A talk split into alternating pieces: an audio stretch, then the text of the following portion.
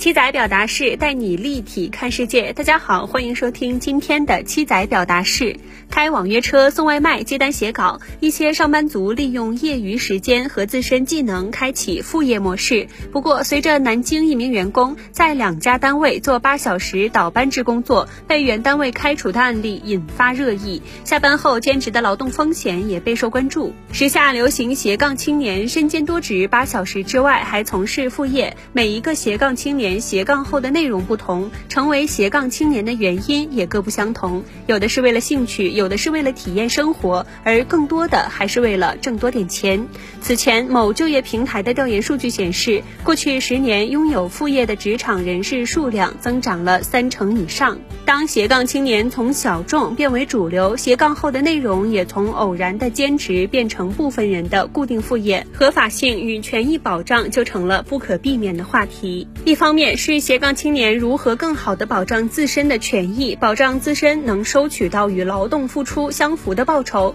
前两年灵活就业兴起，家政工作者、快递员、送餐骑手、网约车司机等新就业形态劳动者的权益保障问题引发了舆论关注。日前，人社部会同国家网信办、交通运输部、国家市场监管总局、全国总工会等部门就维护新就业形态劳动者劳动保障权益，对十一家头部平台。台企业联合开展行政指导，要求平台企业进一步落实好政策，积极承担用工责任，切实保障好新就业形态劳动者权益。新就业形态劳动者通常流动性大，劳动关系难以确认，劳动纠纷很难取证。这一点与大多数斜杠青年的副业类似，可以作为借鉴。需要注意的是，斜杠青年们的副业可能没有平台对接，很多是 C to C 的业务或定制服务，要。要注意对报酬约定及工作内容、成果时间等进行存证，防止对方以各种借口不支付报酬。